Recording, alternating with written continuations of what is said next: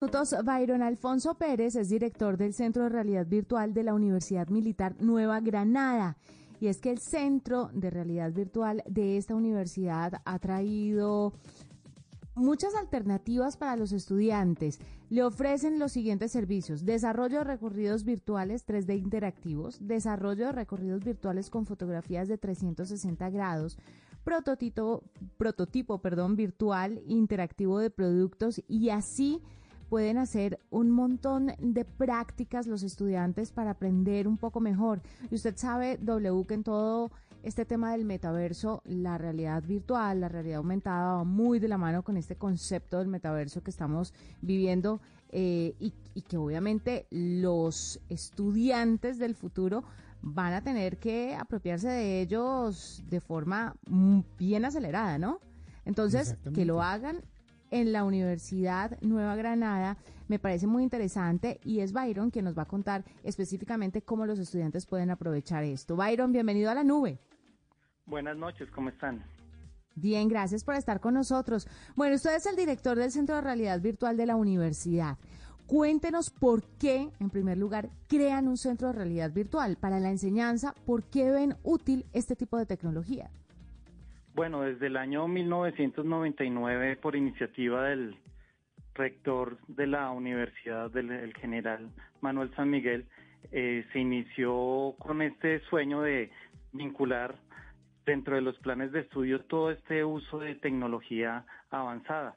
Y a lo largo de estos 20 años largos se han ido pasando por diferentes tipos de tecnologías, desde computadores de muy alto desempeño, pero que eran muy costosos, hasta tecnologías de consumo que pueden llegar a cualquier lado.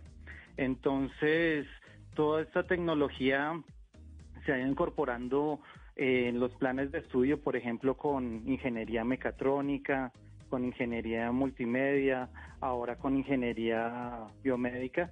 Entonces los estudiantes pueden dentro de sus planes de estudios pueden eh, estudiar y conocer cómo se aplican estas tecnologías para desarrollar simulaciones utilizando tecnologías interactivas que permitan recrear cosas o situaciones de la vida real, pero de una forma segura, que se pueda hacer práctica repetitiva y bueno, para el aprendizaje en general. Byron, la aplicación de, un centro de realidad virtual pues es infinita, pero ¿cómo, ¿cómo llegan los estudiantes a utilizarlos? Es decir, llegan después de cierto conocimiento previo en las aulas a practicar ahí, está incluido el uso dentro de alguna de las materias que se ven dentro de la universidad, eh, o está abierto a que los estudiantes que quieran poner en práctica lo que eh, tienen como para desarrollarse involucren o vayan a buscar esa eh, interactividad en el centro de realidad virtual? Bueno, básicamente los estudiantes pueden acceder de dos formas. Una es a través de unas materias del plan de estudios. En ingeniería mecatrónica tenemos una materia en noveno semestre que es propiamente realidad virtual, donde se ven todas las tecnologías y, y toda la parte de los fundamentos que hay detrás de esta tecnología. En ingeniería multimedia está la asignatura de entornos virtuales pero cualquier estudiante puede conocer esta tecnología realizando prácticas libres en el laboratorio. Adicionalmente también tenemos, hemos desarrollado proyectos con estudiantes de posgrado eh, a nivel de maestría en ingeniería mecatrónica, por ejemplo, pero también con estudiantes de especializaciones médicas. Entonces trabajamos de la mano con ellos que son los expertos en, en un área que, que están trabajando y con los docentes de medicina y desarrollamos simuladores. Entonces, para hacer toda esta tecnología, pues vinculamos todos esos conocimientos de ingeniería y pues toda la experticia en el área en el área médica. Precisamente de eso le quería hablar. ¿Qué otras aplicaciones, aparte de la ingeniería y aparte también de la medicina, se le puede dar a la realidad virtual? De pronto han encontrado alguna carrera en la que no vieron mucho este tipo de, de tecnología e innovación, pero que después identificaron que podría ser útil o hasta ahora están en, en lo que ya conocen?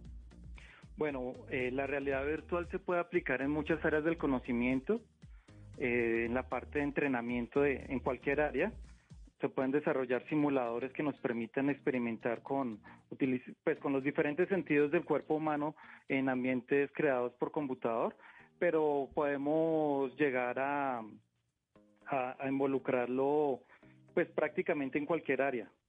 Básicamente en, áreas donde tengamos que tomar decisiones, entonces podemos crear ambientes que puedan preparar al, usuario del sistema de realidad virtual para eh, darle diferentes alternativas y que tome la decisión correcta utilizando eh, pues estos ambientes interactivos. ¿Qué incluye, Byron, qué incluye esta sala, qué incluye este laboratorio, qué incluye este centro? Porque sabemos que obviamente la tecnología se ha ido desarrollando hacia allá, hacia esa eh, realidad virtual, pero ¿cómo está construido? Pantallas, eh, controles eh, de diferente índole, como controles remotos de videojuegos, por ejemplo, gafas VR. ¿Qué tienen ustedes para haber construido este centro y para que de pronto otras universidades, otras entidades que estén interesadas sigan su ejemplo? Bueno, eh, básicamente la realidad virtual es utilizar los diferentes sentidos del cuerpo humano para comunicarse con un ambiente virtual, con un ambiente construido en computador.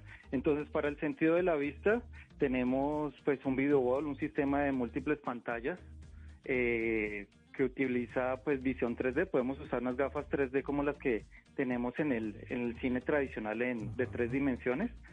También tenemos otros visores personales para realidad virtual.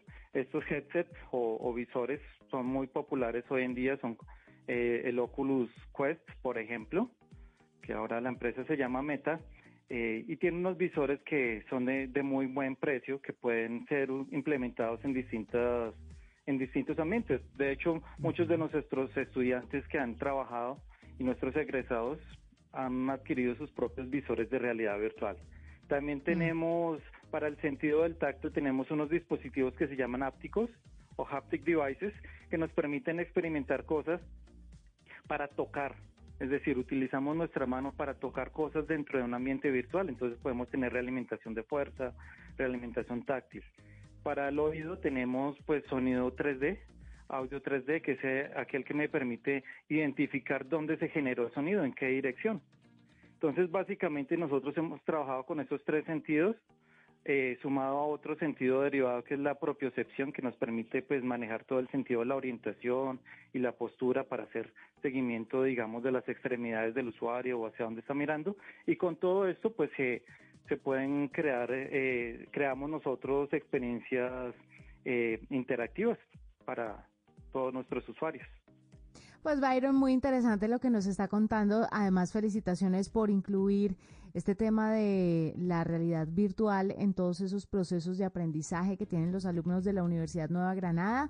Estaremos atentos cuando ya estén bien metidos en todo este cuento del metaverso, a ver cómo la educación puede estar presente en el metaverso, que yo creo que será una de las primeras apuestas, sobre todo de las empresas que están desarrollando su metaverso, no solamente para la diversión, para eh, las transacciones o para el e-commerce, digámoslo así, sino también para, para esto, ¿no? Para que la gente aprenda